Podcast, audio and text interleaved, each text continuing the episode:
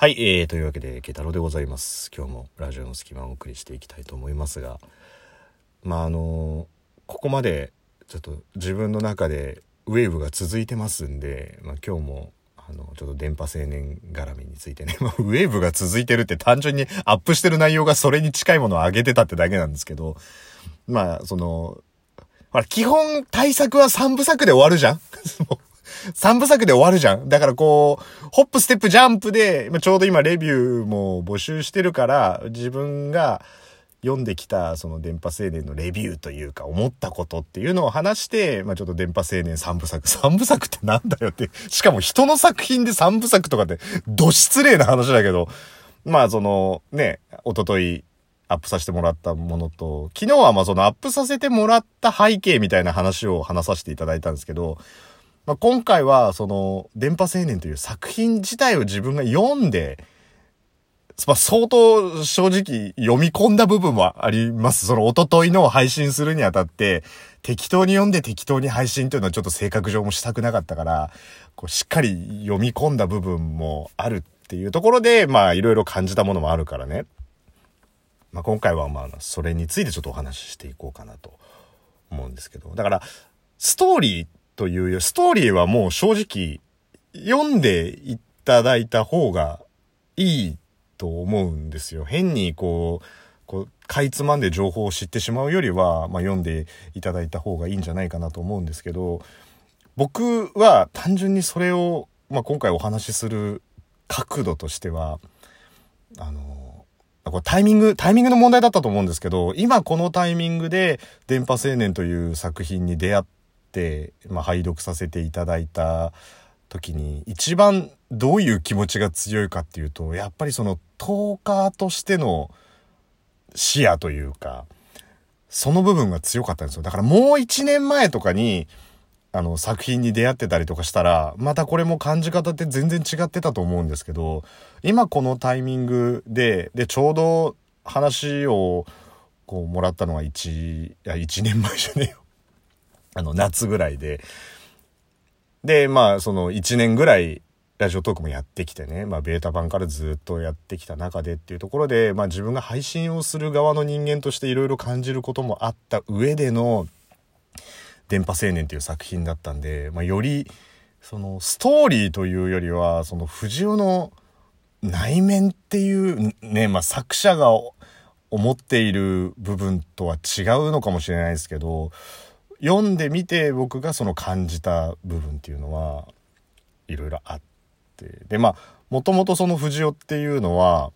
そのまあ芸人目指してたりとかねそのお笑い目指しててコンビで漫才やっててとかねその番外編でもまあちらっと出てましたけど過去の部分っていうところで。っていうところで、まあ、根本的に彼はその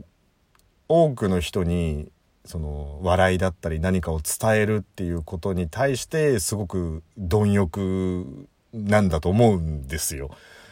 すごいその街中で他の芸人に対してこうちょっと辛口のツッコミを入れたりとかしてるっていうとこはやっぱりその人を笑わせるっていうことに対してもストイックだったりとかする部分があって。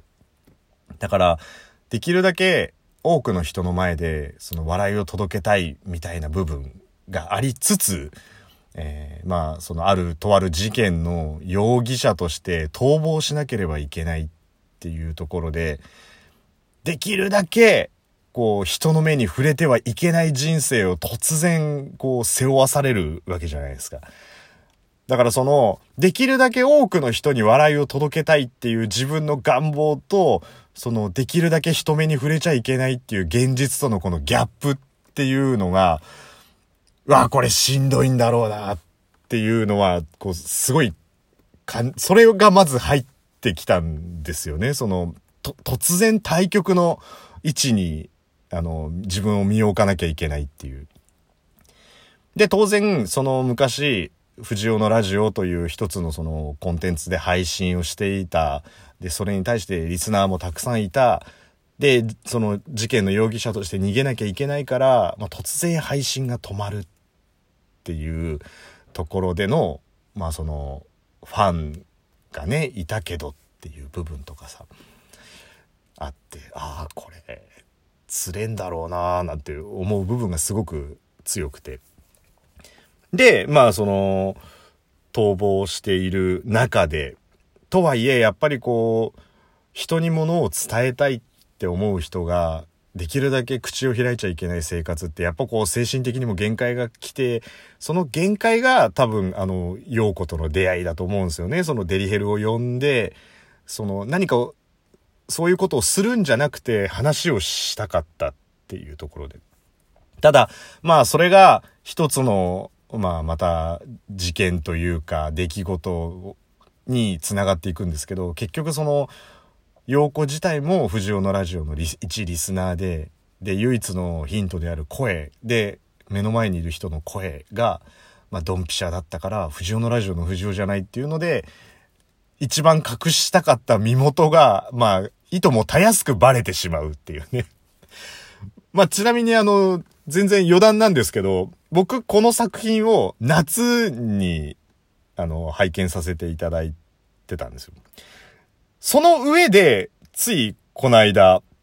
アップさせていただいた、まあ、439回のパニックトーカーっていうところは、まさにこのシーンがドンピシャにあ、あの、こう、重なったんで、余計に自分はちょっと疑似不自由みたいなね。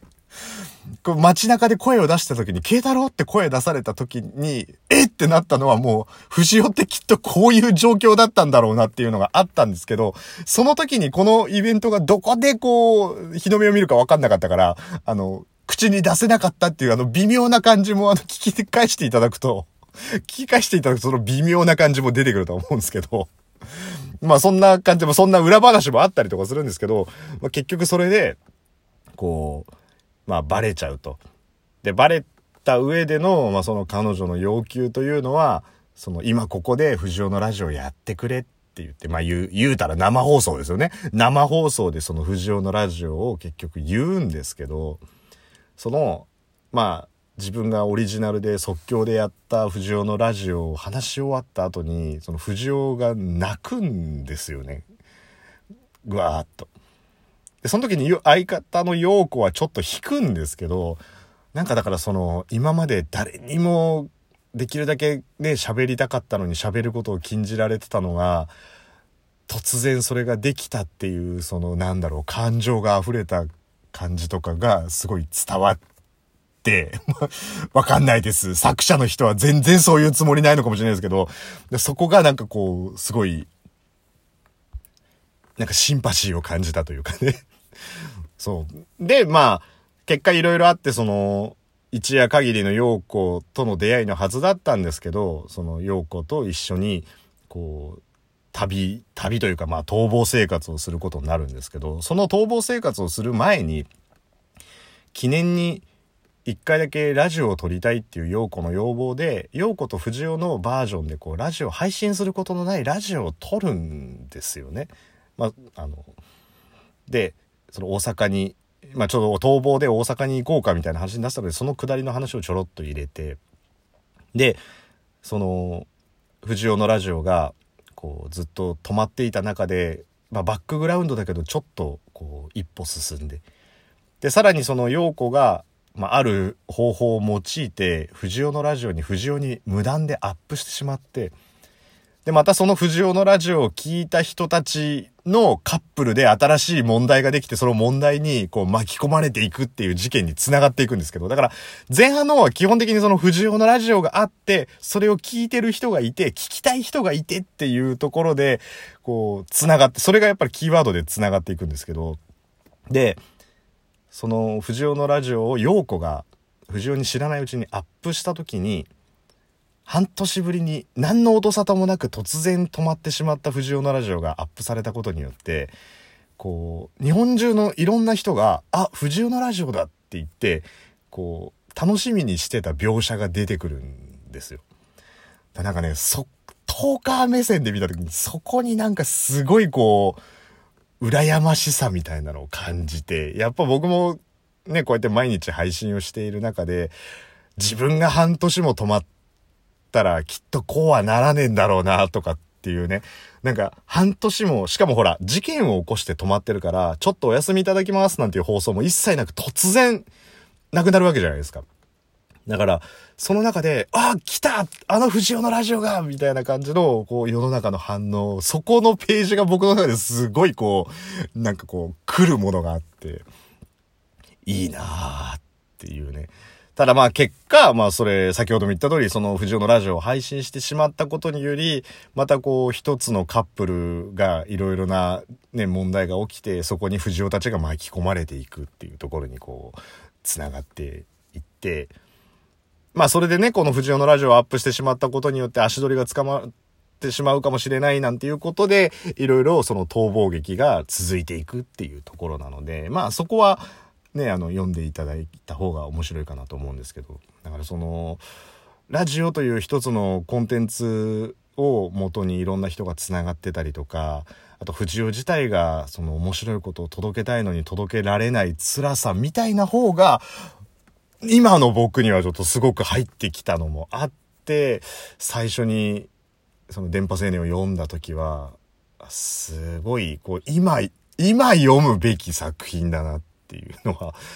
あったんで、まあ、そうだよなーって、その共感する部分があったりとかね、その心の内面ってこうなんじゃないのかなっていうところ、までちょっと伝わってきちゃったっていうところがあったんで、より、こう、楽しめた作品っていうところでね、で運営に怒られちゃうかもしれないですけどこの作者の安田かすみさんってあの金券換金ラジオっていうのをあの YouTube でやってるんですよ。面白いんだよね普通に。ぜひあのラジオトーク側にもチラッと来ていただいたらいいんじゃないかななんていうことをね思ったりとかもしたんですけど普通に話面白くてあ本当にラジオ好きな方なんだなって思ってまあ聞かせていただいたりとかしてるんですけどまあ、そんなわけで、トーカー目線で見た、えー、電波青年というのをちょっと語らせていただきましたということで、慶太郎でした。